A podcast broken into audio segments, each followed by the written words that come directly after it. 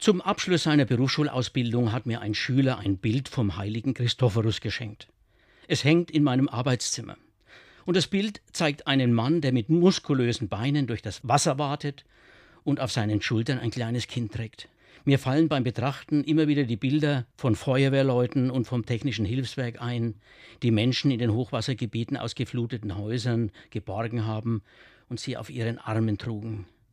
Da die Wasserstände wieder gesunken sind, und die Medienberichte über die betroffenen Gebiete weniger werden, besteht die Gefahr, dass unser Mitgefühl bald von den Alltagspflichten verdrängt wird und aus den Augen, aus dem Sinn seine Bestätigung findet. Es müssen keine Menschen mehr aus den Fluten getragen werden. Aber es brauchen jetzt diejenigen Hilfe und Unterstützung, denen das Hochwasser Hab und Gut genommen hat. Und wir tun gut daran, nicht zu so schnell zu vergessen.